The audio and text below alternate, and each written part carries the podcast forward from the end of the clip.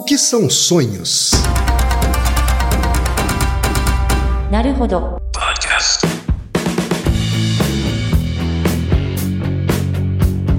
Bem-vindo ao Naruhodô, podcast para quem tem fome de aprender. Eu sou Ken Fujioka. Eu sou Altair de Souza. E hoje é dia de quê? Fúteis e úteis. Altair, hoje o episódio é sobre sonhos. Ai, muitos sonhos É, serão quebrados aqui. muitos sonhos serão desfeitos. Mas antes da gente falar de sonhos, vamos falar um pouquinho de realidade, tá, Altair? Uhum. Tenho três recadinhos da paróquia rapidinhos aqui para deixar para os nossos ouvintes. Vamos lá. tá? O primeiro recado é: todo mundo já sabe que a gente tem uma página na- no site apoia.se, né? Uhum. Para as pessoas que quiserem colaborar com a produção Naruhodô. Isso. Né? Ou seja, ajudar a gente a pagar as despesas do programa, Uhum. né? aquisição de equipamentos, de software. né? Aí. Uhum. Manter servidores, né? já que esse é um projeto pessoal, né? Exato. Então qualquer colaboração vai ser muito bem-vinda. Para ajudar é só entrar em apoia.se barra Naruhodô Podcast. Mas tem dois jeitos também que não custam nada para ajudar o Naruhodô, tá bom, Thaí? Claro. Um dos jeitos é a pessoa ir lá no iTunes Store, né? ou seja, na loja do, da iTunes, onde iTunes. estão todos os podcasts, inclusive o nosso, né? Buscar pelo nosso podcast e deixar lá as, as cinco estrelinhas. Isso, dá um joinha Não e tal. custa nada, não É. custa nada deixar cinco estrelinhas. né? E se puder também deixar um comentário. Isso, né? isso tem um impacto, pa- parece que não, mas ah, essa pequena ação tem um impacto grande pra gente. Exatamente, porque o algoritmo da iTunes Store vai favorecer aqueles que têm mais estrelinhas. Isso. né? Então a gente passa a aparecer mais e mais gente vai conhecer o Naruhodô Podcast. Uhum. Isso. Tá bom? E um outro jeito também que não custa nada para a pessoa ajudar a gente, Altair, Uhum. é apresentar o podcast para um amigo ou uma amiga. Claro. né? Apresentar o, o Naruhodô, vai lá, pega o celular dela na mão, dá um subscribe no, no- no- no podcast. Baixa o né? SoundCloud se você tem Android. Exatamente. Ou se você tem iPhone, as pessoas nem sabem que tem um aplicativo nativo de podcast. Isso, então você pode apresentar, inclusive, para aqueles que nunca ouviram um podcast na É. vida. Né? Muita gente está conhecendo o universo do podcast, muitas vezes pelo Naruhodô. Isso, porque ele tem, ele é muito, ele é curto, então facilita o acesso a esse conteúdo e outros podcasts quando a pessoa estiver mais familiarizada. Exatamente. Então esses são os jeitos de ajudar a gente. Um é pelo apoia.se barra Podcast, a outra é dar cinco estrelinhas na iTunes Store e a outra é apresentar o Naruhodô Podcast para um amigo ou uma amiga que ainda não conhece. É, vamos fortalecer o mundo podcast, a podosfera. É isso aí. Vamos então para a pauta de hoje, Altair. É isso. A pauta de hoje, Altair, ela foi sugerida por vários ouvintes, Uhum. viu, Altair? Eu vou ler aqui o- as primeiras perguntas do Caleb Pérez, que é estudante de Direito na UFRJ e mora em Maricá, Rio de Janeiro. Ele fez as perguntas mais objetivas. Bom, por que sonhamos? Digo, qual é a razão, a razão evolutiva do sonhar? né? Outros animais sonham. O que é exatamente um sonho e como esse processo acontece na nossa cabeça? Tá? Aí, a partir disso, Altair, vieram outras perguntas. tá? O. Danilo Soares Couto, de 23 anos, que é desenvolvedor de aplicativos de Garça, São Paulo, ele mandou o seguinte: Boa tarde, Altair. Quem eu estava matando tempo nas interwebs e me deparei com uma top lista curiosa. Top 10 significados de sonhos, né? Aquelas listas top 10, né? E aí ele se levou a questionar se tem algum fundo de verdade em afirmar que sonhos têm significados. Como, por exemplo, sonhar que está sem dentes significar que você está inseguro. Da onde ele tirou isso? Acho que ele tirou desses top 10 significados de sonhos. né? Eu nunca tinha ouvido falar. Muito cuidado com o que você lê na interwebs. Uma outra pergunta veio do Adriano Lerner Blazek, que é analista de infraestrutura de redes de Barueri, São Paulo.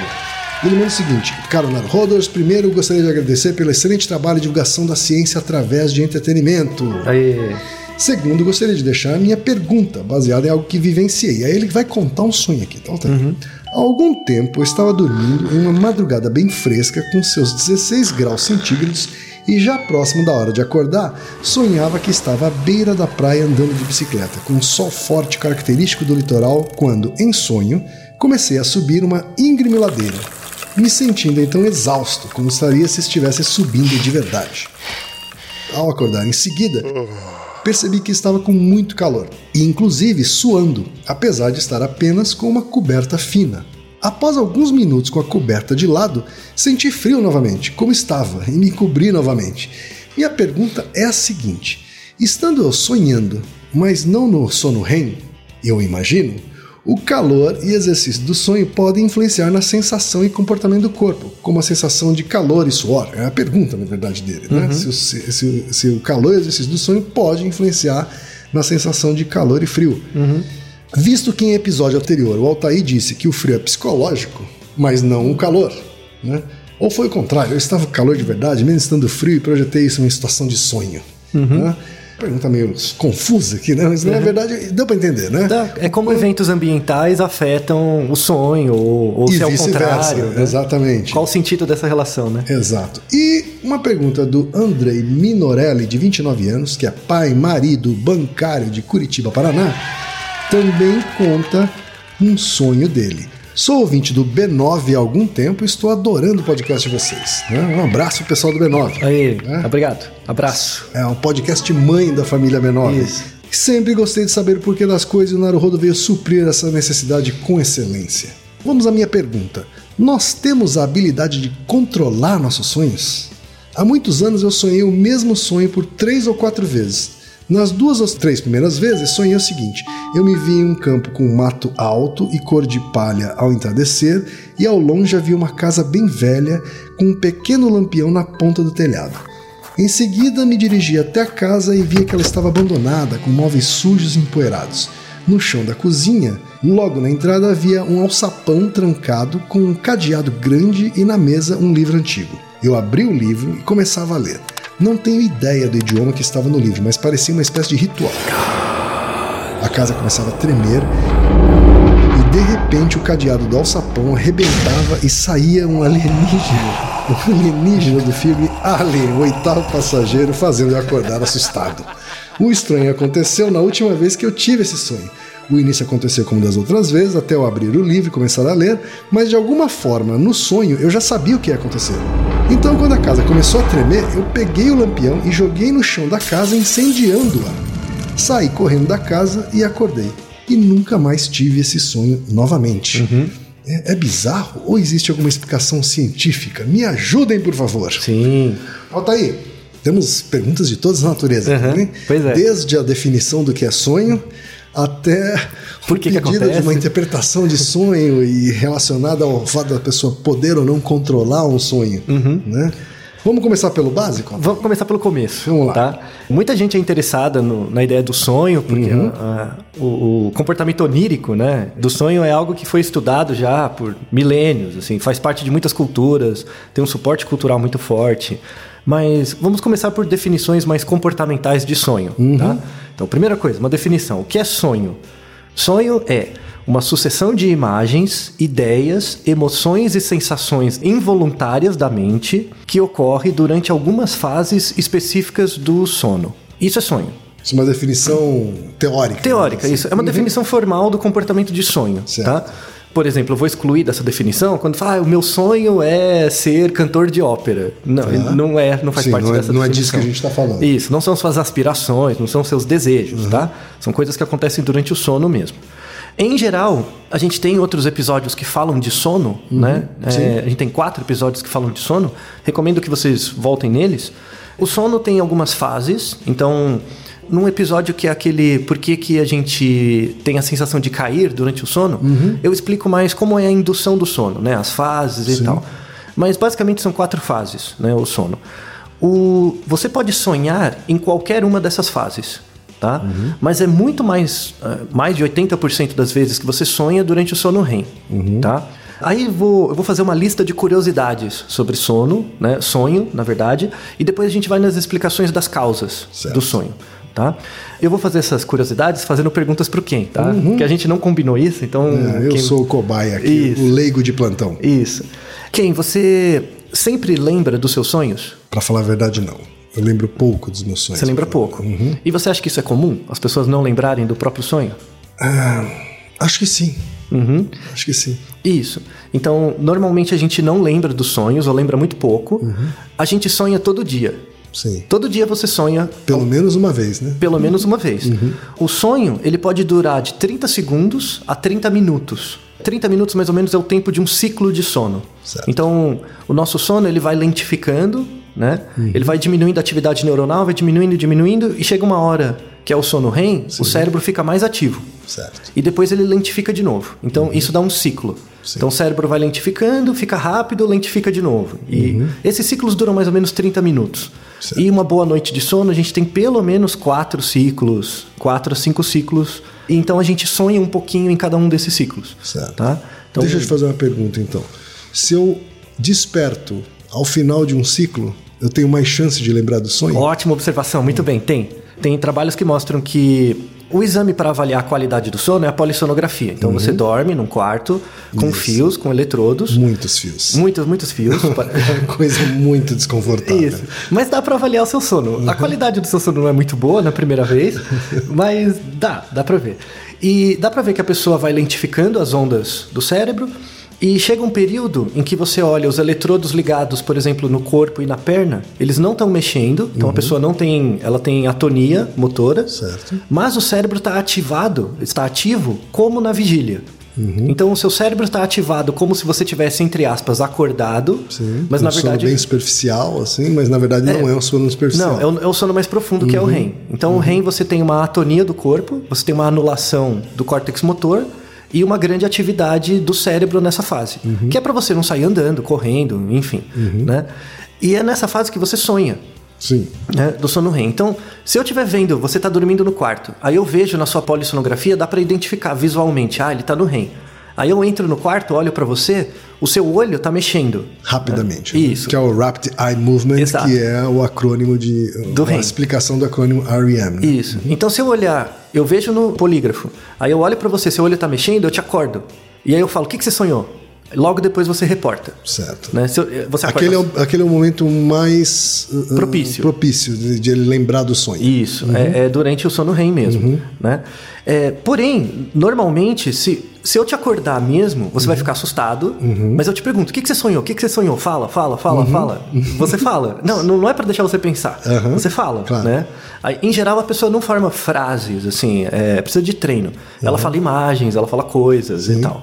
Com o tempo, se eu, eu acordo você e eu deixo, eu não peço pra você falar o sonho, eventualmente você vai esquecer, tá? Ouça de novo o cast sobre memória. Então, o que que é memória? As memórias não são armazenadas, Sim, nem são- processadas. São reconstruídas. São reconstruídas. Então, tem uma coisa muito legal dos estudos de medicina do sono, que você tem a consciência da vigília e você tem a consciência do sono. Então, é como se fossem duas consciências mesmo, né? Quando eu acordo você no meio do REM, eu tiro você da consciência do sono, onde a memória é estruturada de uma forma, e trago você para vigília, onde a memória é estruturada de outra forma. Então, se você lembrar daquela metáfora do carimbo, né? É como se durante o sono você está sonhando. Então você tem o seu carimbo ali. Só que quando você acorda e olha para aquele carimbo, ele não representa nada. Né? Então você eventualmente você vai esquecendo, você não entende muito bem do que, do que acontece. E você se lembra menos daquilo que você não entende, né? daquilo que é menos compreensível. Isso, é, não, não faz sentido transformar em palavras, né? No máximo você transforma em sensações e você vai perdendo, né? Então, essa é dificuldade de lembrar dos sonhos. Aí tem muita gente que anota. Isso ajuda, eventualmente, para treinar. É um treino. É um treino, né? Outra pergunta. Seu sonho tem cor? Você sonha em cores? Então, eu, eu, eu acho que eu sonho com poucas cores. Hum. né? Mas eu lembro de já ter sonhado com cores. Você lembra das cores, mais ou menos? São cores fracas. Pastéis, assim? É, provavelmente. Beges. Não são cores, não são cores vivas, Hum. vamos dizer assim. Isso. Normalmente as pessoas sonham em preto e branco. Normalmente. Por quê? A visualização de cor, ela depende principalmente, sobretudo cores vivas, de estímulo externo. Então, quando eu vejo algo vermelho, isso ativa os receptores na base da minha retina, vai para o córtex visual e esse sinal externo ele é processado com uma certa força. Então, por exemplo, se eu vejo uma coisa vermelha, a atividade no córtex occipital que eu tenho é maior do que pensar numa coisa vermelha. Né? Então, quando Faz eu reconstruo o vermelho, é diferente de quando eu vejo. O sonho é uma reconstrução, então por isso que as cores são todas mais O, fracas. ver- o vermelho reconstruído nunca vai ser tão vivo quanto Isso. um vermelho visto. Exato, exato. Nunca vai ser, porque é sempre reconstruído de qualquer jeito, Sim, né? sim. Mas construído com feedback é muito mais forte do que reconstruído passivamente. Então as pessoas sonham em geral é, preto e branco e eu- tons pastéis, tá? Vale lembrar que tem um, um pesquisador chamado Calvin Hall que nos anos 70, 60 e 70, ele gostava de, ele era professor na universidade, ele gostava de pedir para os alunos escreverem sonhos, histórias do que eles sonharam e dar para ele. Certo. E ele fazia uma coleção disso. Aí nos anos 80, um aluno dele, né, porque ele, ele fazia uma coisa pessoal, era um projeto pessoal dele, ele só ia agrupando. Ele agrupou 50 mil histórias de sonho. Né? E quem compilou isso, fez uma análise descritiva desses, desses relatos, foi um aluno dele chamado William Donhoff. Né? E um, um dado interessante desse, desse grande N, né, desse grande tamanho de amostra, é que as pessoas sonham muito mais com sentimentos negativos do que positivos. Certo. Então, raramente você tem sonhos felizes. A maior parte dos seus sonhos são ruins. Você está ansioso, você está triste. Por quê? Porque o nosso cérebro tem uma, uma, um- uma valência, um peso maior para codificar a sensação negativa. Né? A gente já falou muito de aversão à perda. Né? A, gente, a gente é muito mais tocado quando a gente perde coisas do que quando a gente ganha. Sim. E isso reflete no sonho. Você reconstrói no Você acha que a gente sonha mesmo com mais com situações negativas e não simplesmente se lembra mais dos sonhos negativos? Não, a gente elicia mais emoções negativas no sonho, Certo. mesmo, né? Porque E- nós temos essa predisposição mesmo. Isso. E por que, que a gente tem essa predisposição? Porque isso é mais adaptativo. Né? Então, é, é mais adaptativo você ter saliente para você coisas ruins. Porque isso favorece a sobrevivência em caso Claro. de necessidade. Te né? coloca em estado de alerta ou... Isso. É, então é, é muito pior perder do que ganhar um pouquinho. Né? Entre perder um pouquinho e ganhar um pouquinho, o perder tem um peso maior. Então aí tem uma, uma, uma parte da resposta à pergunta sobre haver ou não uma razão evolutiva para o sonho. Sim. É, na verdade tem quatro, três teorias principais do- desse porquê, né? Eu já vou falar disso logo mais. É, pessoas cegas sonham. Boa pergunta, Thay. Imagina uma pessoa que nasceu cega, tá? Que é o caso mais extremo. Sim. Ela sonha. Deve sonhar. Então, temos ouvintes que são cegos, tá? Uhum. Tem deficiência visual. Vocês podem responder se vocês sonham ou não, Uhum. tá? Sim, pessoas cegas sonham e com a mesma vivacidade das pessoas videntes. enxergam. É, com, é com o mesmo grau de detalhe e tal. Uhum. Inclusive, se você. É, é- aí é uma questão da linguagem, mas eles falam, ah, eu vi isso, eu Ou sonhei. seja, mesmo pessoas que nasceram cegas e nunca viram, Uhum. Elas conseguem construir imagens. Então, elas não constroem imagens. Ah. Porque lembra que o sonho Quando você fala de vivacidade, então, é vivacidade de conteúdo. certo. Então, porque na verdade, quando você sonha, você não enxerga nada. Você reconstrói sensações. Certo. Só que essas sensações para você, que são padrões neuronais, esses padrões neuronais para você, você codifica isso como imagens. Tá, então aquela definição que você deu de sonho, que te traz a palavra imagens, ela tem a ver com a imagem que você reconstrói a partir da, da memória que você tem Isso. sonho. E você reconstrói, por isso você chama de imagem. Então, por exemplo, quando alguém cego sonha, ele sonha com textura. Ele sonha, por exemplo, que ele estava numa casa, num lugar, na praia. Só que esse nome praia, os elementos que geram a sensação de praia são diferentes. Sim. Mas é praia. Então, eu, eu- um- uma pessoa cega pode falar, eu sonhei que estava na praia. Certo. Né? Porque praia, para você, por exemplo, é, é a visão da praia, da água, do sol. Para ele, para a pessoa, não. Pode ser o vento, pode Pra ser a ele é sensação uma- da terra. Um conjunto de sensações, provavelmente. uhum, Que gera a mesma vivacidade. Sons, né? E Isso, é, tato. Texturas. E gera, e gera. Cheiro. E gera o nome, praia. Então, isso é importante. Né? Então, pessoas cegas sonham sim, Uhum. tá? Com a mesma complexidade. É, Animais, outros animais, além dos humanos. Quem tá fazendo a Também pergunta fez sou eu. O que, que você acha? Que, que Também você tem uma pergunta do Caleb sobre isso. Isso. assim. Eu, eu tenho certeza que outros animais sonham. Dá um exemplo de animais que sonham. Ah, porque eu já tive cachorros Uhum. né, e já observei gatos também. Hum, tá, cachorro, gato e sonha. Com, Tá. Com exatamente a mesma característica, sabe? O rápido, um movimento rápido nos olhos, né? E, e- Uhum. Mexe um e. Uhum. aparentemente elas estão tomando um susto, né? Pensa uma ave. Uma galinha sonha? Boa pergunta. É quando você pega, pega animais que são próximos, você, é fácil, mas sim. se eles sonham, tem outros animais que devem sonhar. Você, você acompanhou mais galinhas de perto do que eu, assim. Isso, muitas mais. E galinha sonha. Sonha também. Indo mais pra baixo, réptil sonha, um lagarto sonha. Não faço ideia. Um peixe? O peixe nem dorme. Como, como assim o peixe não dorme? peixe Um dorme. bicho, um peixe- um bicho que, que, que, que- dorme com o olho aberto. Ué, ah, isso é muito importante, a gente pode falar sobre isso. É, porque essa pergunta é o que são sonhos, mas não está respondendo aqui o que é sono. Certo. A gente pode fazer um programa só o que é sono. E sono não implica você estar de olho fechado. E você, você acha que o, a ciência comprova que peixe sonha ou Sim, não? sim. Assim, o, o ponto importante para você sonhar é ter sono REM. Certo. Tá? Tem um, um substrato evolutivo. O sono REM ele é muito presente em organismos homeotermos, que é o organismo que produz seu próprio calor. Sim. Então, por exemplo, quando você vai no peixe e no réptil, tem evidências muito sugestivas, pouco sugestivas, de que ele sonha efetivamente. Certo. Porque aí vai implicar a ideia de consciência de si, que é mais elaborado. Mas aves e mamíferos Certamente. sempre sonham. Né? Sonham porque o sono REM já é bem estruturado.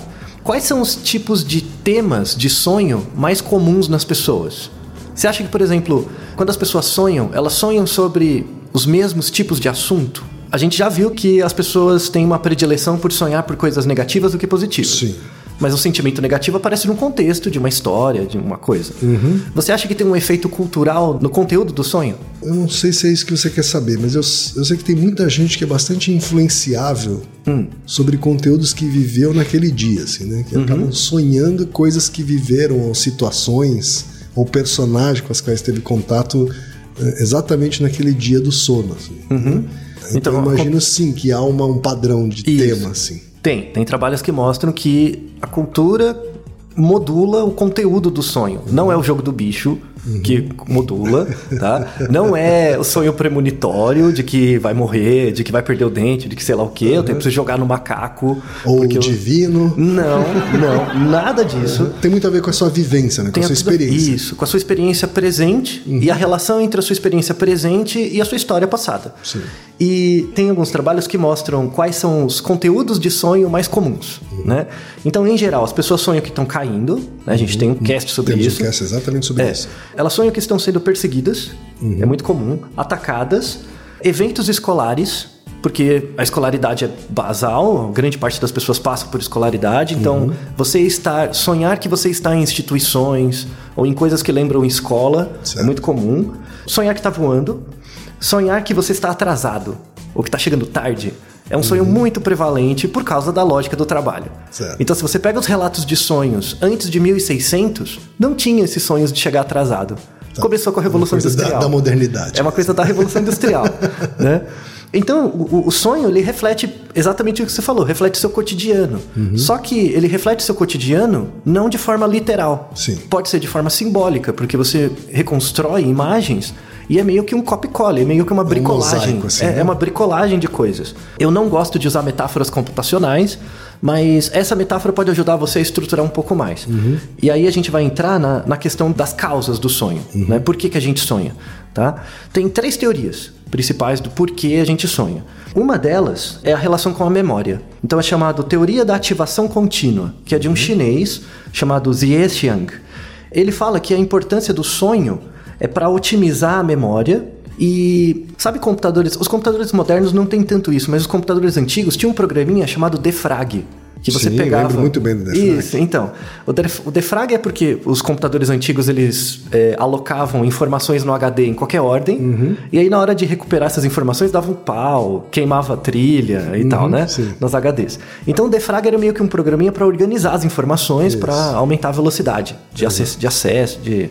De É, é exatamente o conceito de organização para facilitar o acesso. né? Isso. Então a, a- teoria do Zhang é, é bem assim, que o sonho ele tem esse papel de reorganizar as memórias, porque a memória não é uma construção.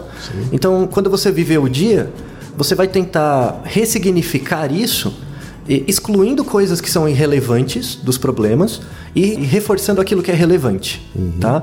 E durante o sono acontece um- uma coisa muito importante que é a neurogênese, que é a criação de novos neurônios no hipocampo que tem tudo a ver com a memória. Ouça de novo o cast sobre memória. Então, a neurogênese do hipocampo ela acontece muito durante o sono. Principalmente aonde? No sono REM. É como se No fosse sono um... REM é onde tudo acontece, né?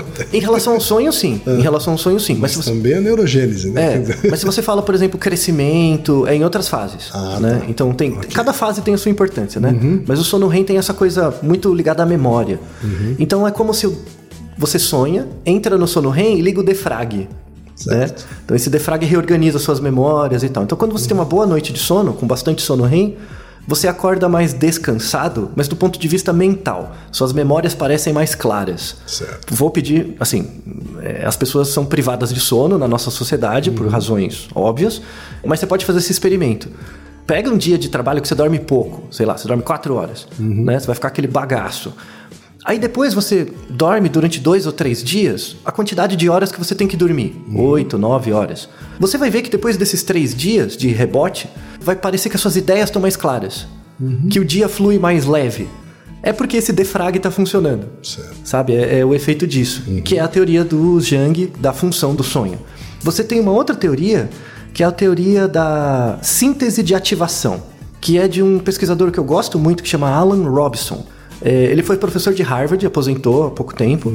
Ele escreveu um livro sensacional, que é em inglês, não foi traduzido, que é chamado Psychodynamic Neurology. Ele é neurologista, ele estuda psicanálise e, e depois ele, ele tem uma linha de pesquisa grande em sonho, né? Neurofisiologicamente, como o sonho funciona.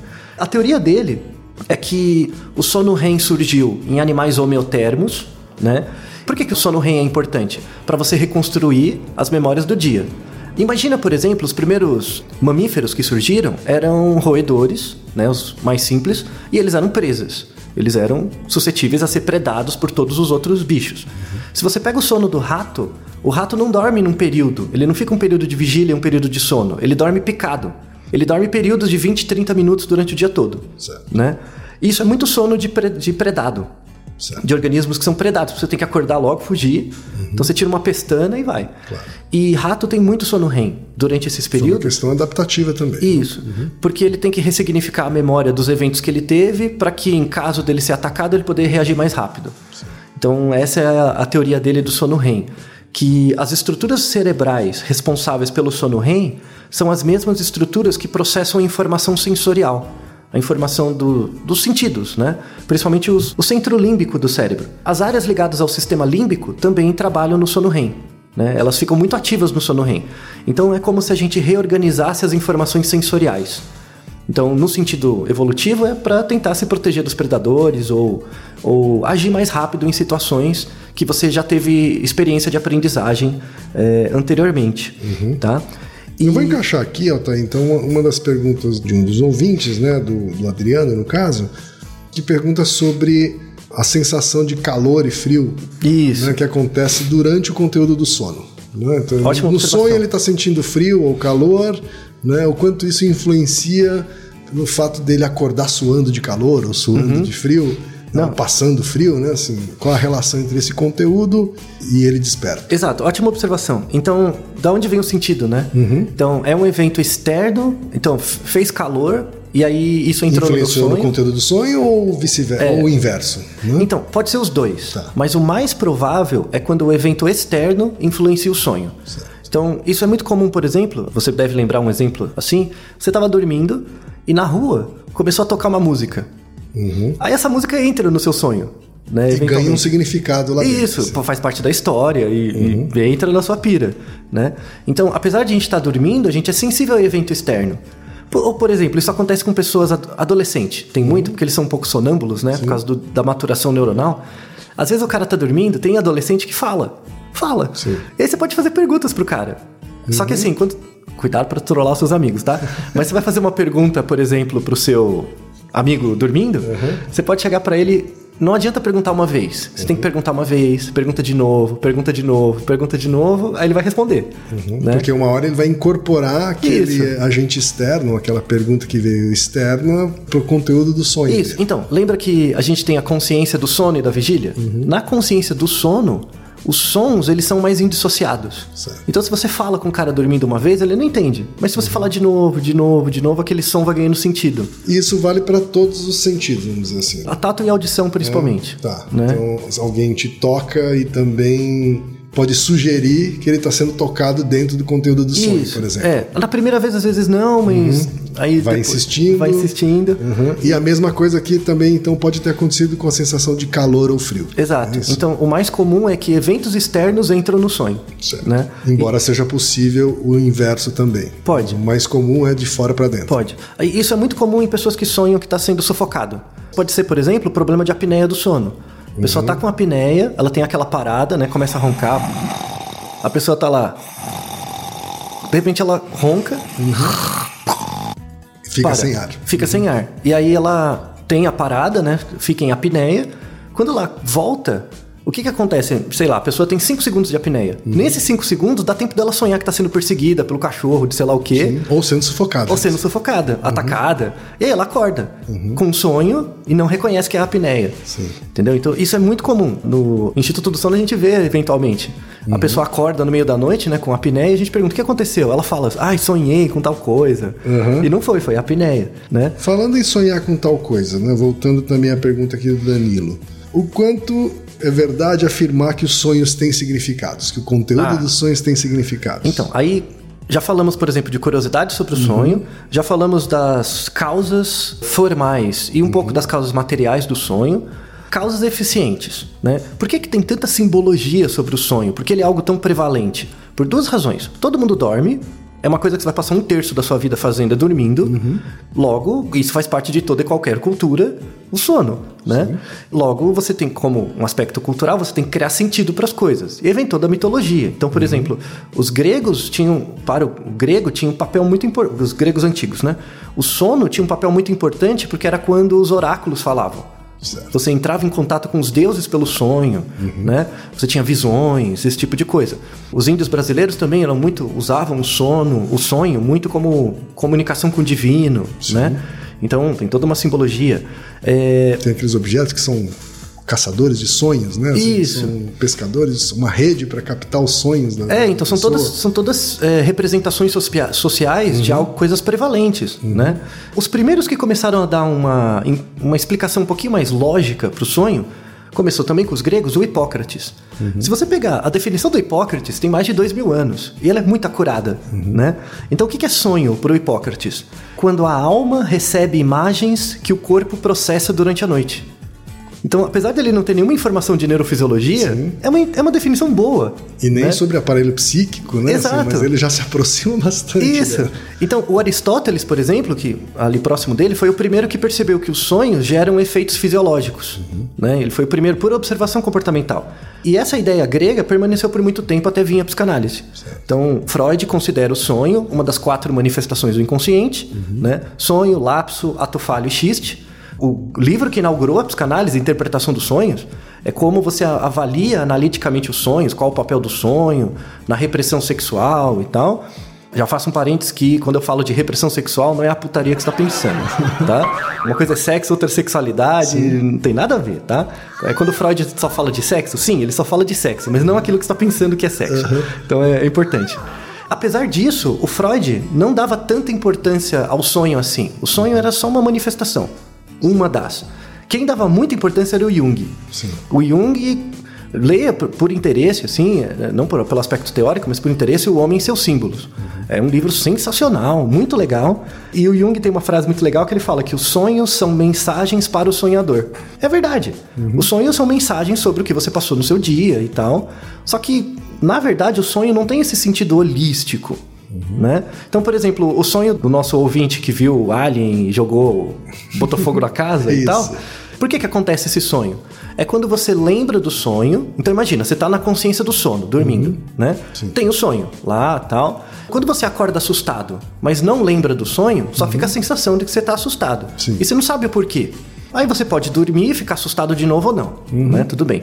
Quando você lembra do sonho e esse sonho faz sentido para você, não um sentido assim para além da sua vida. Ah, eu sonhei que estava numa casa e tinha um alien. Sim, mas tinha uma história, você identificou uma Isso. história Você ali, identifi- com um sentido. Identificou um, enredo, um enredo. Quando você vai dormir de novo e pensa nesse enredo, pode ser que ele volte. Sim. E pode ser que você sonhe de novo, de novo, de novo. E pelo treino, como você já sabe, já tem experiência de aprendizagem do sonho, É possível controlar o sonho, sim, por treino. Isso, que era uma das perguntas-chave aqui Isso. do ouvinte Andrei. Né? Que Assim, é- Quanto é possível a gente treinar isso, né? É possível. Controlar o sonho. É possível, é possível com treinamento, é possível. E tanto é que ele sonhou, resolveu o problema e resolveu o conflito, acabou. Não sonhou mais, né? Então, isso é chamado sonho lúcido. Aí, Vamos é, fazer um episódio, então, específico sobre, Sobre sonho, sonho lúcido, lúcido. depois, tá? É, Altair? por- Porque esse é, um, esse, é, esse é um assunto cabeludo também. Pois é, né? é um tema interessante e o sonho lúcido ele pode, ele é treinado. A mensagem que tem que ficar aqui é que é possível controlar os sonhos, Uhum. precisa de treino, você tem que treinar bastante. É possível, inclusive sonho lúcido é usado como tratamento para algumas alguns problemas, né?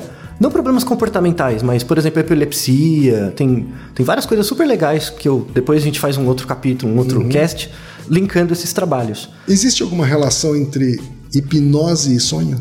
Tem, mas é melhor deixar um episódio só sobre hipnose gente também. teremos um episódio específico sobre hipnose e um- um episódio específico sobre sonho lúcido. Isso. Que era a pergunta só para esquentar o Isso, é, mas você vê que en- engloba várias coisas, porque é um comportamento muito básico, Sim. extremamente básico. Só pra fechar, o Jung ele fala que os sonhos são mensagens para o sonhador e isso é muito parte da teoria junguiana, né? A construção, a individuação leva em conta muito a ideia do sonho. Né? Então, quando você, se você tem um analista junguiano, você conta muito os seus sonhos. E como ele pede muito, você sonha muito, né? Então você treina isso, né? De novo, o sonho não tem sentido premonitório. E aí a gente volta naquele episódio do é, o que meu cérebro faz quando eu falo comigo mesmo. Uma coisa é o seu. Você tem coisas na sua vida que você sente que tem que fazer, mas você só sabe depois que sente. Certo. Entendeu? Lembra a ideia da metaconsciência? Uma coisa é o que você faz, outra é o que você acha que faz. A passagem entre você sentir que tem que fazer algo e de fato assumir pra você eu tenho que fazer, essa passagem às vezes acontece no sonho. Certo. Entendeu? Então, o sonho, como é algo que você tem que fazer, mas fica na sua memória, e de novo, uma coisa é o que você lembra, outra coisa é o que você acha que lembra, o sonho é um espaço onde essas memórias são reconstruídas, sem o seu filtro da metaconsciência. Da racionalidade. Isso, né? da- do formalismo, né? Então, necessariamente acontece essas coisas. É, é- na verdade, o, o- e aí é uma, uma importância analítica, mesmo que você não seja psicanalista e tal, quando você, como psicólogo, é legal você pedir pro seu paciente, enfim, é, cliente, falar dos sonhos dele. Porque é uma, é uma forma de ver esse- essa ponte entre o que a pessoa sabe que quer fazer, o que ela quer fazer e o que ela acha que quer. Mas não que você sonhar com tal coisa dá isso, dá sorte, dá azar. Isso não existe. Isso é da subjetividade de cada pessoa. E tem pessoas que sonham muito, tem pessoas que não lembram dos sonhos. Não tem problema, né? Mas se você treinar, você vai conseguir lembrar dos seus sonhos cada vez mais. Tá certo. Muitas informações, né? Muitas, Altair. Então isso abre espaço para vários outros episódios. No mínimo dois, né? No mínimo Pois sobre é. sonho lúcido e sobre hipnose, que também tem ouvintes que nos enviaram perguntas sobre o assunto. Isso. E se você tiver mais dúvidas, mande e-mail. É, se a gente deixou passar alguma pergunta aqui, principalmente os ouvintes que mandaram perguntas para esse episódio, por favor, mande pra gente novamente que a gente comenta no episódio de comentários. É isso aí. Naruhodo, ilustríssimo ouvinte. Você sabia que pode ajudar a manter o Naruhodô no ar? Ao contribuir, você pode ter acesso ao grupo fechado no Facebook e receber conteúdos exclusivos. Acesse apoia.se barra Podcast.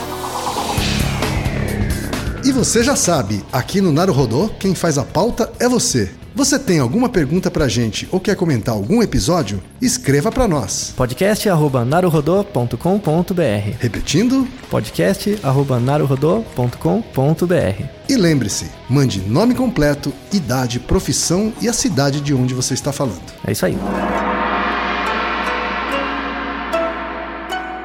Naruhodô.